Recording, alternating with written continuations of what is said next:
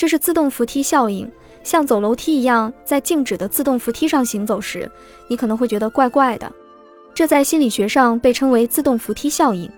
这是因为电梯虽然看上去停止了，但是大脑的潜意识还是会认为自动扶梯是在移动的。这种情况也会发生在静止的自动人行步道上。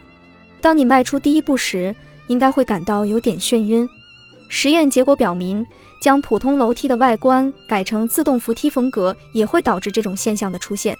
大脑的臆想似乎非常顽固。本集已经播放完毕，感谢您的收听。喜欢请点赞关注主播，主页有更多精彩内容。